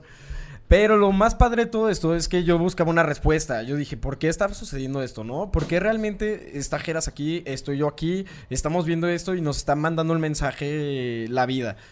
Pues toma, la que se baja el chavo que tocaba la guitarra y que es amigo de Jeras y de Charlie. Y, y voltea y nos ve y dice, no mames, ¿qué, hacen aquí? Y nosotros, pues, no sé. Oye, dice, dice no mames, y todo el mundo en la iglesia cristiana. y, pues toma la que nos dice y dice, ¿saben qué? Yo le pedí a Dios un montón de tiempo que vinieran, que, que vinieran los mentalistas aquí. Y yo me quedé así, no manches, ¿por qué? Porque qué fuerza tan grande que dejé de hacer lo que estaba haciendo en ese momento, le hice caso a mi intuición, le hice caso a mi corazón, terminé ahí y de ahí fue un despertar total de conciencia, porque yo tenía en no sé, yo veía ahí en la institución y estaba muy peleado, ¿no? Con la religión, así, ah, la religión y la religión. Empecé a leer la Biblia y dices, güey, no ocupas nada más, no ocupas leer ningún libro de superación personal, no ocupas leer nada. En la Biblia viene tal cual todo lo que esos libros dicen, con un lenguaje un poquito complicado, pero realmente, por ejemplo, yo les digo, leer proverbios, ¿no? Proverbios es cómo vivir bien. Si quieres ser buen hijo, lee proverbios. Si quieres este, ser buen papá, lee proverbios. Si quieres tener un buen negocio, lee proverbios. Simplemente es, es como abrirte y entender esas señales. Y ahí es donde yo a la Biblia le di su peso que debe ser. Yo ya no lo veo como un libro religioso ni mucho menos. Y, de hecho a la audiencia que nos, que nos escucha, los invito a que ya borren eso. No, no es un libro de una religión. Véanlo desde otra perspectiva Y es, es un libro de sabiduría, es un libro que te libera, es un libro que te da guía, que te da eh, un norte, que aprendes de experiencias pasadas de otras personas, que realmente es un es, es una herramienta para tu vida. Claro. Pero ya olvídense que es un libro de una religión, porque yo siento que lo único que, que, que ha pasado es que ha dividido, ¿no? Ha dividido sectores, pero realmente si le quitamos ese tema de la religión y lo vemos desde un punto de vista como sabiduría, es un libro que tiene todo. Claro. Si quieres ser buen Hoy- novio, si puedes ser lo que quieras. Claro. Oigan, a ver, eh, hay mucha gente que nos está escuchando ahorita y estoy seguro, hace rato dijiste, mi querido eh, León, que pues que en algún momento te sentiste con una mega bronca, bueno, ahorita lo estabas diciendo, que tenías muchos problemas. Yo estoy seguro que hay mucha gente que nos escucha que tiene problemas. Todos tenemos problemas y, y hay gente, pero hay gente que está en un momento con un problema más fuerte, ¿no? Que estás viviendo una situación muy complicada. Y ahí es donde la espiritualidad te salva. A mí también, eh, cuando me divorcié y me dolía en el alma y estaba tristísimo, la espiritualidad fue lo que me ayudó y lo que me, lo que me salvó. Ahora, ¿cómo le explicamos a la gente cómo empezar la espiritualidad? O sea, es como cómo arrancar, porque seguramente mucha gente dice, bueno, ok, sí, sí me siento así, sí me quiero conectar, o si traigo una bronca, o una depresión, o una tristeza que no me está quitando nada, me terminaron, perdí el trabajo, perdí mi pareja, perdí a mi hijo, perdí a mi padre, se me murió alguien, no sé. Eh, ¿Cómo me acerco a la espiritualidad? ¿Cu- ¿Cuál es el ABC? Porque, pues bueno, Jordi fue al ashram y Marta tiene todo ese asunto de la... de la- Lavando los trastes, ¿no? lavando los trastes, tal, pero ¿cómo empezamos? ¿Cómo, cómo le empezarían a recomendar a la gente? Es, ¿Cómo empezar a la gente que quizás no está nada cercana a la espiritualidad? Ok, ok. Acá Creo, creo que si ya estás escuchando este podcast vas por, por buen camino. era el primer Claro. paso. sí, exactamente. Em, pues mira, desde nuestra desde experiencia propia, yo creo que el ser humano sufre por exceso de pasado y exceso de futuro, falta de presente, ¿no? Date cuenta, estás sufriendo, como dijiste Jordi, porque se me murió alguien, porque me dejaron, porque me fui infiel, porque reprobé mi examen, ¿no? El sufrimiento de cada quien es muy diferente. Pero ya pasó, ya está. Y el mitote y el ego y la mente nos dice, vete hacia atrás y sufre, ¿no? Es quererse resistir a lo que nos decía Geras, al presente. O la gente está ansiosa porque, ¿y si me corren? ¿Y si me da el virus? ¿Y si mañana la crisis? ¿Y si Trump? ¿Y si no sé qué? ¿No? Estamos en el futuro, o atrás o adelante, pero nunca aquí. Yo creo que aquí algo práctico que a mí me ha ayudado muchísimo, y esto es de como el gimnasio, este es de diario. Dedícale un minuto, cinco, los que tú quieras, a enfocarte en el momento presente sirven mucho ejercicios de respiración. A mí me, me funciona muchísimo, como no se imaginan. Neta, es, es algo milagroso. El inhalar en 4 segundos, mantener 16, exhalar 8. A ver, Es a ver, que- explícalo. A ver, explícalo otra vez, a ver. Inhalas en 4 segundos, Uno, dos, tres, tres, cuatro. cuatro, mantienes la respiración 16. Ujú. Sin Y respirar. exhalas sin respirar. Y exhalas, sueltas el aire en 8. Ok. lo haces varias veces. Yo como lo hago es, la primera vez me ayuda como a, a ver, aguántate, aquí estás, ¿no? Olvídate de la renta, olvídate de la escuela, olvídate de no sé qué. Aquí estás. Entonces cuando lo haces por primera vez es como que empiezas a sentir tu cuerpo. ¿Qué es eso? Estás accediendo al presente, a la hora. Lo puedes repetir una vez más, nuevamente, hasta que te sientas que ya, mira, el mitote de la mente se te fue cuando lo haces una tercera, cuarta vez, ya le, yo ya le pongo por ahí el tema de la visualización, ¿no? O de sentir que ya tengo lo que quiero. Pero una vez que ya estás enchufado o enchufada, Pero como De esta la manera- visualización, a ver, como qué ejemplo. Es como ya la cuarta vez que ya estás como que con el cuerpo en conexión, inhalas cuatro, mantienes 16, en ese punto es como que estás visualizando, ah, lo que quiero hoy ya lo tengo, ya gano tanto, ya estoy con esta persona, ya estoy con mi familia, como si ya hubiera pasado. Ya ¿no? se fue Trump, cualquier ya cosa. se fue. Trump. Exacto, entonces es como ahí yo, yo mezclo el tema de entrar al presente, sentir el cuerpo y después ya meterle el, ok, va la visualización, ¿no? Entonces, eh, eh, ya con, respondiendo a la pregunta Jordi, me funciona mucho eso, centrarte en el presente. Y esto es, entre más lo haces, más te vas cachando. De pronto, a los que nos escuchan, a los, este, eh, Muchólogos. a la audiencia que está Muchólogos. por acá, muchólogos y, y mentalocos, te vas cachando. De pronto vas diciendo, hey, tss, tss, ya, ya ando en otro lado. Ya mi mente ya se me fue, ¿no? O, o estoy ansioso otra vez. A ver, cada vez se te hace más fácil regresar al aquí, a la hora, al momento presente. Y creo yo que eso es todo. Les- siempre les recomendamos a la audiencia mentalista el libro de eh, El poder de la hora, de Eckhart Tolle. buenísimo, qué bárbaro. Es ese buenísimo y ese es, eso es algo que creo que acá a la comunidad mentalista y ahora a los muchólogos y muchólogas les va a servir muchísimo porque es, es como, that's it, ¿no? Es todo. Tú aprende a acceder al momento presente y entre más lo hagas con ejercicios de, te- lo que te digo, te toma 10 segundos si tú quieres, pausar, ponte alarmas en tu celular que te des, hey, pausa. Ah, ok, ahí hace el ejercicio de respiración, ¿no? Ujú. Ok, estás en el tráfico, estás en el alboroto del día, pausa, haz el ejercicio. Poco a poco, otra vez lo mismo del el ejemplo del gimnasio. De un día para otro no te crecen los bíceps y las piernotas, ¿no? Esto es de diario, esto es de estar practicando, pero lo vale. Y creo tan lo vale que es como, lo es todo, es lo que te conecta con ese bienestar del que hemos estado hablando. Padricísimo. Hay un Mm. señor, fíjense, que se llama este, el Dr. Dr. Wayne Dyer, que tiene, tiene una, una- unas cosas muy interesantes, pero entre, entre sus frases súper interesantes que tiene que ver con mantenerte en el presente, dice mucho, a ver, ¿qué es lo que te preocupa? Porque la preocupación es, es por algo que quieres controlar del futuro, que te gustaría cómo estuviera el futuro, algo que viene o algo que, ¿cómo voy a pagar esto? Híjole, tuve este problema con mi hijo, ¿cómo le voy a decir a tal persona que me tiene que respetar? ¿No? Cosas, lo que sea que sea. Este, o problemas de la vida, ¿no? Entonces dice, este, si te preocupa en el futuro, pregúntate, ¿qué puedo hacer al respecto? Y entonces dices, bueno, a ver, ¿cómo voy a pagar la renta? Bueno, tengo que hacer esto, tengo que hacer aquello, tengo que hacer lo otro. Ok. Si te preocupa, ¿qué puedes hacer al respecto? Y si puedes hacer algo al respecto, entonces no te preocupes. Y si no puedes hacer algo al respecto, entonces no te preocupes. Claro. Wow, Y está es- precioso. Está padrísimo. Padrísimo. Pues sí, porque no tienes nada que hacer. O sea, si no, no hay nada que hacer, pues entonces no. ¿Para qué te preocupas? Nada más te estás eh, haciendo harakiri solito, ¿no? Y ahí, ahí es cuando dicen que la, la fe se ve manifestada a través de tu acción. ¿no?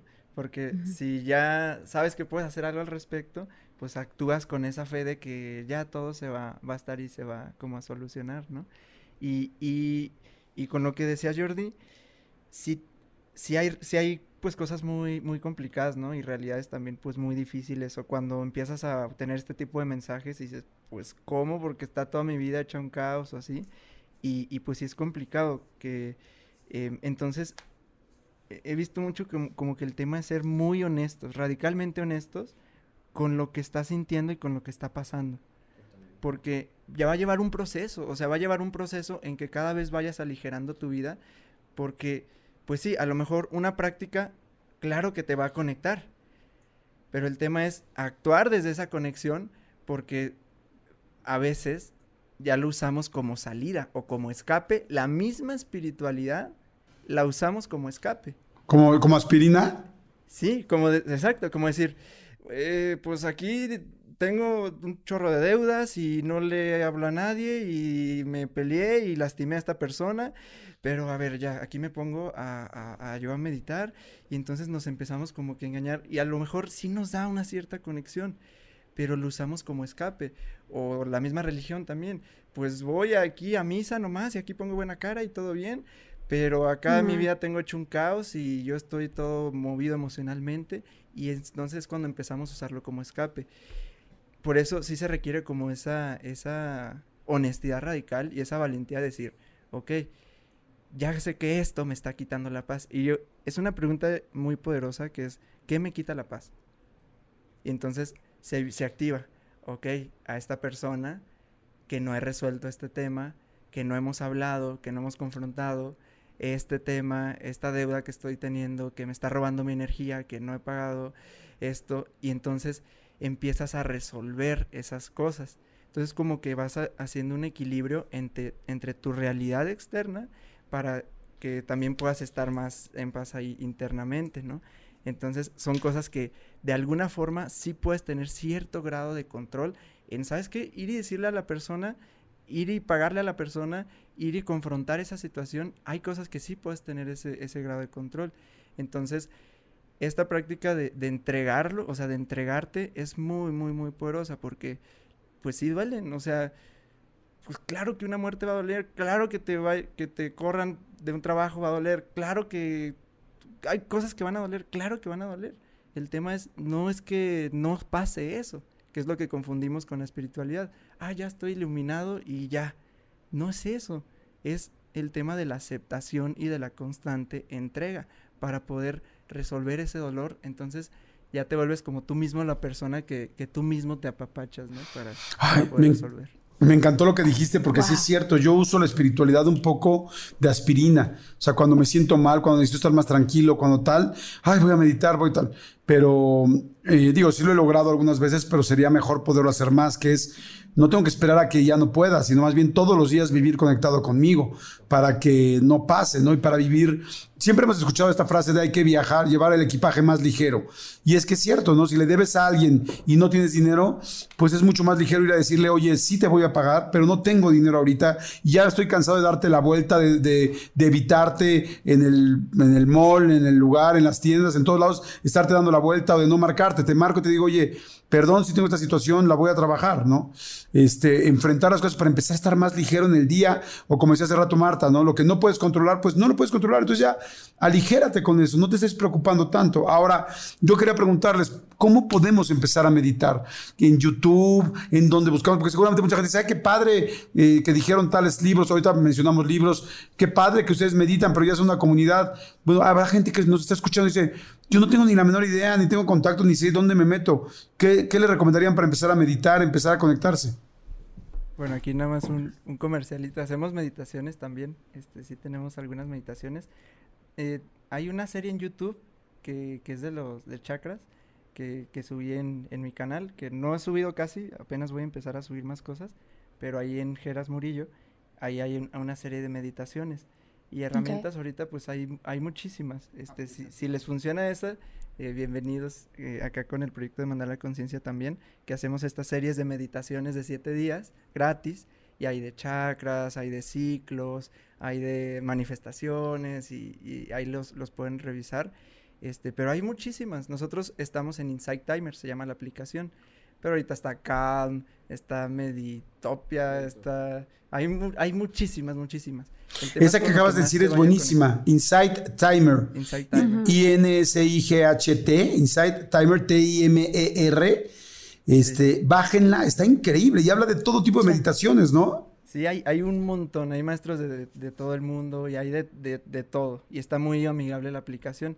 Le digo, ahí, ahí tenemos algunas como Mandala Conciencia, ahí tenemos ya como cinco series de meditaciones este, gratis, pero sin duda, pues como dice Charlie, a través de la respiración. Eso, o sea, la práctica más sencilla que puedo hacer ahora, mientras nos está escuchando, es hacer consciente que estás vivo, que estás respirando, porque a veces ni siquiera somos conscientes de qué está sintiendo nuestro cuerpo, de no somos uh -huh. conscientes de esto.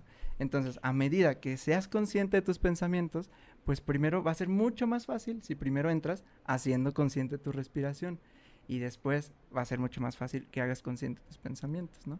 Pero ustedes qué ven?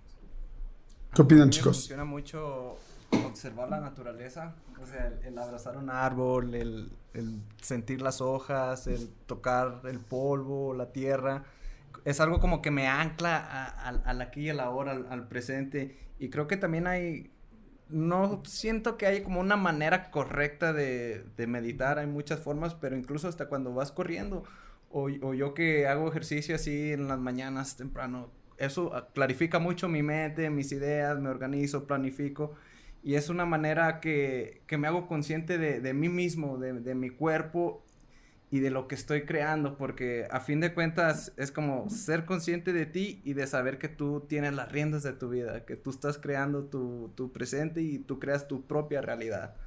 Entonces, pues es lo que a mí me funciona a ti, Lion. Fíjense que este último mes empecé a hacer meditación activa, que nunca lo había hecho porque para mí siempre era como estar en un lugar muy en paz, muy tranquilo. Y ahora en el gimnasio, cuando estoy en la caminadora, me aviento una hora de caminadora, entonces dije, ¿qué voy a hacer toda esta hora, no? Y me, pongo podcast o videos o algo que me ayude.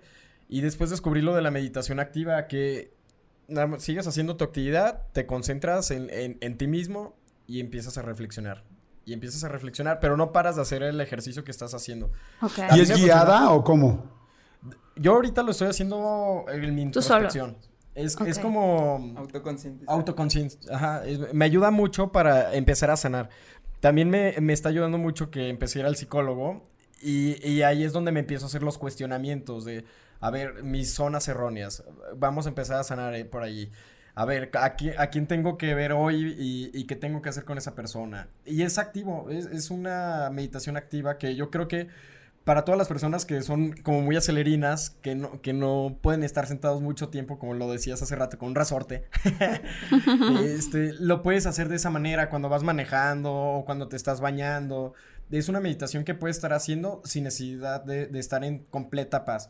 Y de verdad, te entra la paz a mí me pasa que en el gimnasio me pongo mis audífonos y ya simplemente me estoy escuchando a mí mismo. Es, es muy padre hasta cuando estás haciendo ejercicio porque escuchas tus latidos. Esta, es, es, una meditación muy padre. Y es Oye, pero en esa porque... meditación activa, ¿qué es lo que te preguntas? ¿O hay una guía o lo googleamos? Justo, Jordi, me, me, me, sacaste las palabras de la boca porque esa era mi siguiente pregunta. O sea, ya sea meditación activa o ya sea meditación, no sé cómo se llama la otra, me imagino pasiva, pasiva o sentada. este, ¿Qué, ¿Qué, tipo de preguntas uno puede empezar a hacerse para poder empezar a tener esta introspección? Uy, una que a mí me resuena siempre y me ayuda mucho para darme norte es, ¿realmente estoy haciendo lo que amo? ¿Realmente estoy haciendo lo que quiero hacer de mi vida? Y, y, ahí no, con eso sacas, sacas cebra, ¿no? Te empiezas a preguntar más cosas. Si realmente las decisiones que, está, que estoy tomando en este momento me están llevando a ser la persona que yo decidí ser. Y, y es puro cuestionamiento interno. Es, de verdad te, me ha funcionado un montón esa pregunta. Me da mucho norte cuando me siento totalmente desorientado. Me digo, ¿realmente estoy haciendo lo que quiero hacer de mi vida? Y, por ejemplo, este año abrí un restaurante y me tenía que levantar todos los días a las 5 de la mañana, 6 de la mañana. Y cuando yo me di cuenta que de verdad esto no era lo que yo quería en mi vida, fue cuando ya no, ya no era como resiliente con... Ya llegaba a seis y media, 6.45, sin ganas de hacer las cosas. Y en una meditación yo me dije, no, suéltalo, güey está bien, ya le invertiste mucha lana ahí y todo, pero suéltalo, no, tú no naciste para esto. Y pum, solté el proyecto, lo agarró un socio y pues ahí va el proyecto. Pero realmente fue gracias a esa pregunta. ¿Me está llevando a donde yo quiero estar? ¿Es, ¿Realmente es lo que yo, estoy haciendo lo que quiero hacer? ¿Y sabes cuál, Marta? Agregaría, ah. ¿qué estoy sintiendo en este momento? ¿Qué siento? Y uh -huh. ya está. Nada más, ¿qué siento? Y, y, ahorita yo tengo la, la, bendición de que me invitaron a dar clases en un bachillerato y les digo a los alumnos, ¿qué sientes? Y los alumnos, no, sueño, no, pues que flojera, profe, no, pues que no sé qué. No, no, no, a ver, escúchate, ¿qué sientes? Entonces ya sale el, el niño allá que, comezón en la mano izquierda, exactamente. ¿Qué más? ¿Qué sienten? Ah, que me duele el hombro derecho. Exacto. ¿Qué más? Frío, mis dedos del pie fríos. Exactamente, es qué estoy uh -huh. sintiendo, ¿no? ¿Qué uh -huh. siento? Esta pregunta nos ancla y nos trae desde donde andemos con el hilo dorado al presente, ¿no? Y, claro. y eso wow. calla mucho la, el claro. alboroto. Tú, el tú alboroto. Martita, ¿cómo, ¿cómo le recomendarías a la gente empezar en un momento espiritual? ¿Tú qué le recomendarías? ¿Yo qué le recomendaría? Yo creo que dos cosas importantes. Uno es empezar a despertar tu conciencia. Y tiene mucho que ver con, esto de qué siento, porque, por ejemplo, eh, lo, primero, lo primero que yo recomendaría también es, es también, a, la, a la par de esto, es hacer como tu lista de valores. O sea, tú como persona, ¿quién quieres ser? Además de a qué te quieres dedicar y eso, sino tú como persona, día a día, ¿quién quieres ser? Entonces, si por ejemplo uno de tus valores es la honestidad y lo escribes y ese es tu valor, puedes tú, tú nosotros, en el, contestando la respuesta de cómo te sientes, nosotros sabemos cuando vamos a decir una mentira, por ejemplo. o cuando vamos a hacer algo deshonesto, porque lo sientes en tu cuerpo. Primero que nada, lo sientes en tu cuerpo. Sabes que vas a decir una mentira y, y sientes como tu cuerpo solito se estresa, pero hay mucha gente en la vida que dice, yo quiero ser honesto, pero dice muchas mentiras en el día a día, blancas, chiquitas o grandes o no importa, porque no se han dado el espacio a poner atención a su cuerpo de sentir cómo se siente. Cómo se siente justo cuando estoy a punto de decir una mentira, ¿no?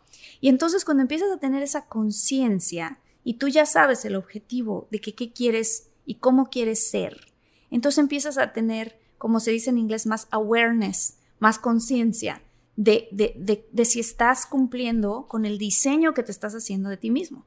Y entonces creo que para mí en general creo que es hacer tu lista de valores, pero sí sentarte como a decir, a ver, si yo me pudiera diseñar a ser la mejor persona que quiero ser, ¿qué sería? ¿Cómo sería?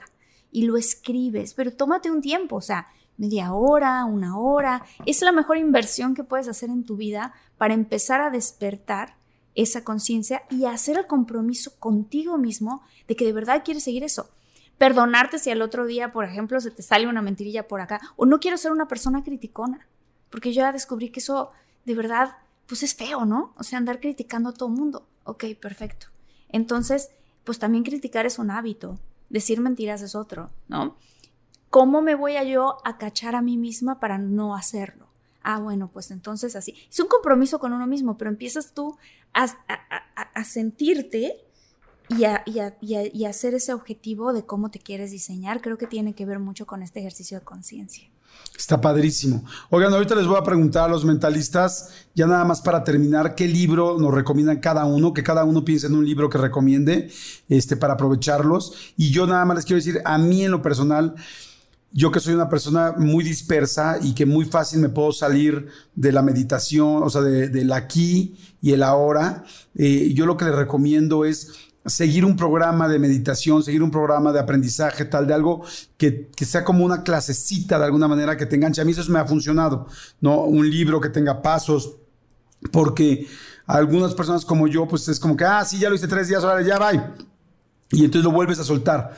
Entonces, este, hay muchas personas que hacen programas de meditación, seguramente los, si escuchan a los mentalistas, salud, que ahorita les seguiremos, este, que van a dar todos sus datos, van a darles guías. Como dicen, hay muchas personas que hablan de, de, cómo meditar, cómo están aquí, aquí y ahora, pero ah, tomen un programa, hay miles de programas, este, ¿cómo se llama? Gratuitos, para que tú digas, ah, mañana me toca otra vez mi meditación, ah, pasado mañana me toca otra vez, para que te enganches, porque una vez que te enganches ya no lo vas a querer soltar, pero el problema para muchos como yo, es el principio, ¿no? Lo haces tres veces o una semana y dices, ah, ya va. Cuando lo haces ya 21 días o cuando lo haces más días o cuando te enganchas y después un programa es importante. Les recomiendo mucho también en Instagram hay, un, hay una persona que yo sigo para meditar que se llama Fer Broca. Fer Broca 1, búsquenlo, arroba Fer Broca 1. Es buenísimo, es un chamán y una persona que te ayuda a la espiritualidad muy buena y hacen miles de cosas gratuitas que pueden seguir y que les puede interesar. Y ahora, mentalistas, a ver, así ya para terminar, díganos qué libro nos recomiendan y entonces ya platiquemos de mentalistas para que la gente los pueda seguir y pueda seguirse nutriendo con ustedes y, y tengan a todos los muchólogos de ese lado. Ok, muchas gracias Jordi, gracias, gracias. Eh, pues hablando de este tema, de la espiritualidad, del presente, todo esto, el que les mencioné ha sido como que mi, mi pilar y que me ha ayudado y me ha levantado de unas, pero muy, muy buenas. Es El Poder de la Hora de Eckhart Tolle, es el que yo podría mencionar ahorita de estos temas, ¿no? Después viene por ahí uno que se llama Cubo Lecón, ¿no? Para hombres. ¡Bravo! Muy bien, muchas gracias. Oye, Jordi, me, cambiaste mi, mi, mi, pubertad. Gracias por el primer libro de la Fue nuestro primer libro de la vida. Qué bueno, amigo, me da mucho gusto. Oigan, ¿qué otra? Entonces, libro y, eh, libro y me platican nada, y nos platican de mentalistas. Ok, hay uno que realmente cambió mi vida y lo hice parte de mí que se llama Los Cuatro Acuerdos del doctor Miguel Ruiz y, y el aplicar realmente estos cuatro acuerdos que es haz lo mejor siempre, honra tu palabra, no te tomes nada personal y dar tu máximo, realmente si lo aplicas en tu vida te cambia, son como leyes. Y hay otro del mismo autor que se llama La Maestría del Amor, que también está, está buenísimo. ¿Cómo se llama? La maestría del amor. La maestría del amor. Doctor Miguel Ruiz. Perfecto. León.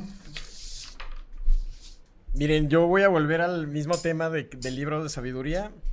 Eh, yo les recomiendo que sí empiecen a leer la Biblia, pero si no se quieren aventar como la historia y todo eso, les recomiendo que lean Proverbios.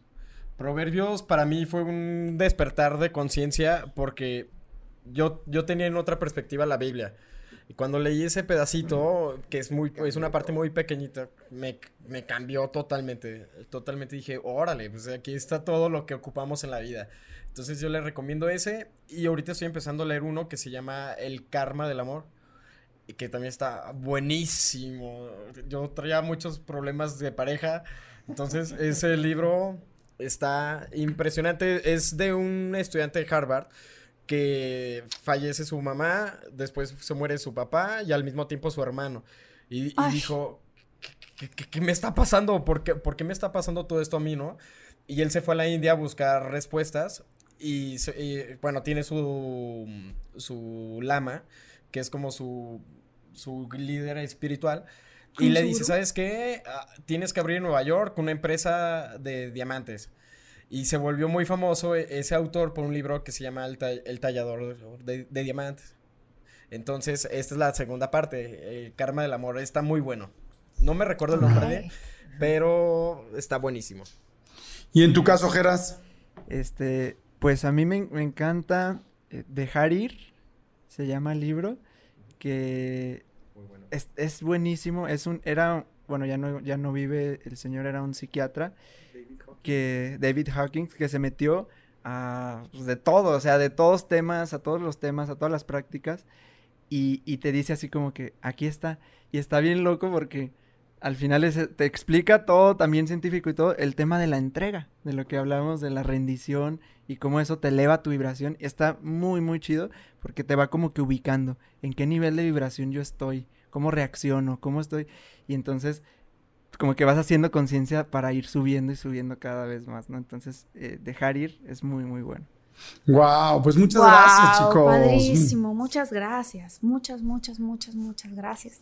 ¡Ay, qué bonito estuvo! Sí, qué padre Híjole. episodio, está padrísimo. Mucha gente corpa- compártanlo, denle like si les gusta, denos comentarios en YouTube, qué opinan, qué opinan de todos estos temas, cómo lo han hecho ustedes, cómo para que más personas que estén leyendo los comentarios este, puedan también tener otras ideas de ustedes de cómo se pudieron enganchar si es que ya están en la parte espiritual y que escuchen a los mentalistas y que los vean también, ¿no, chicos? ¿Y dónde, dónde los pueden encontrar? La gente que nos está escuchando ahorita. Eh, en, en Spotify también, eh, en Apple Podcast, ahí está como mentalistas, como tal, mentalistas, así, así está. Este, y en YouTube casi no tenemos ahí los episodios, pero ahí por ahí encuentran algunos también como mentalistas. Y, y sí, lo que sean de, de las series de meditaciones que, que también ha- hacemos, eh, esas las pueden encontrar en pues no sé si, es que hay un canal de Telegram donde ahí vamos compartiendo unas series de meditaciones. Entonces, ahí se los ponemos en los comentarios o ahí, no sé, vamos a, poner el link para que puedan entrar. Son series de meditaciones gratuitas que, que hacemos y, y ojalá que sí, esto les puede, les pueda apoyar. Y en Instagram como arroba somos mentalistas. Se los ponemos en la descripción del video, pero síganos en Instagram, arroba mentalistas, ¿verdad? Somos mentalistas. Mentalistas Ah, ya somos está mentalistas. ocupado. Ok. Arroba somos mentalistas. Oigan, chicos, pues muchas gracias. Muchas gracias. Qué Ay, episodio. muchas Hay que hacer una gracias. segunda parte porque se puede Por hablar. No, mucho de tiempo verdad, de esto. Hay que comprometernos de verdad a hacer una segunda parte. Esto es- este, este tema creo que apenas tocamos la superficie, pero hay muchas otras cosas que podemos hablar, ¿no? O sea, híjole, qué, qué bonito, qué bonito estuvo. Oigan, Exacto. Muchas gracias. Yo, sí quiero este, agradecerles muchísimo por, por este espacio porque creo que necesitamos más este tipo de cosas, hablar más de este tipo de, temas, empezar a quitarnos estas estructuras y, y me parece increíble que ustedes también con este medio que son ustedes y, y con el alcance también que pueden llegar a tener, eh, se abran este tipo de cosas. Yo le decía acá a Armando que, que muchas gracias mi hermano por hacer esto posible también. Yo le decía, ¿qué onda? O sea, están pues bien despiertos y al final las vibraciones empatan y, y me da mucho, mucho gusto, de verdad. Muchas gracias por No. esto. Y ojalá que esta expansión de conciencia eh, siga hasta donde tenga que llegar. Que Así siga. Nu- Nuestro gracias. lema es juntos hacia la era de la conciencia. Desde donde esté, cada quien puede aportar ese granito, puede ayudar, iluminar a alguien, ayudar a iluminar y entender que el cielo y la tierra son, unos mi- o- son uno mismo. Podemos vivir el cielo en la tierra ahora mismo, no, es, no hay separación. Cuando yo concibo el ser iluminado está allá, me pierdo de, de- del hoy, ¿no? Eso se vive aquí y ahora y de verdad, gracias, gracias por ser medio también para, para llegar a, este, a esta era de la conciencia. De verdad, gracias, gracias. Ah, al contrario, muchas gracias. Muchas, gracias. Gracias chicos, gracias mentalistas y este y también a todos los mentalocos que se están uniendo a esta comunidad. Bienvenidos, muchas muchas gracias y saludos a todos los muchólogos, a Brenda Alexa, Janet Segundo, Andrea Cruz, a Maru Rosas, a Al Martínez, ¿no, mi querida Martita? Sí, también a Cecilia López, Iván Tierno, Aura Moreno, Jules García, Yuri Pulido, Jorge Adrián. Síganos en nuestras redes sociales, arroba de todo guion bajo un mucho. Y si nos quieren escribir, eh, escríbanos a contacto de todo mucho arroba gmail.com. Ay, qué emoción, me siento súper ligerita después de este programa. Qué bueno, yo también. bueno, pues muchas gracias. Nos escuchamos en el siguiente episodio. Compartan si creen que a alguien le puede funcionar esto. Y gracias por cada vez ser una comunidad más grande. Gracias, mentalistas. Gracias, Gracias, Martita. mentalistas. Gracias. muchólogos. Bye. ¡Bravo! Gracias.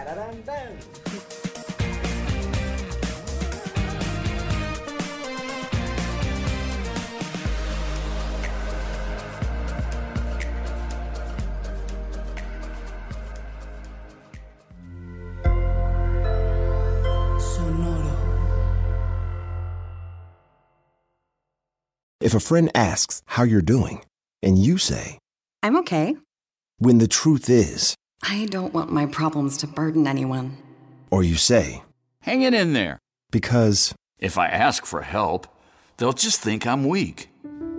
then this is your sign to call, text, or chat 988 for free, confidential support. Anytime. You don't have to hide how you feel. Let go with ego. Existen dos tipos de personas en el mundo: los que prefieren un desayuno dulce con frutas, dulce de leche y un jugo de naranja, y los que prefieren un desayuno salado con chorizo, huevos rancheros y un café. Pero sin importar qué tipo de persona eres, hay algo que a todos les va a gustar. Los crujientes y esponjosos Ego Waffles. Ya sea que te guste un desayuno salado, con huevos o salsa picante encima de tus waffles, o seas más dulcero y los prefieras con mantequilla y miel. Encuéntranos en el pasillo de desayunos congelados. Lego with Ego.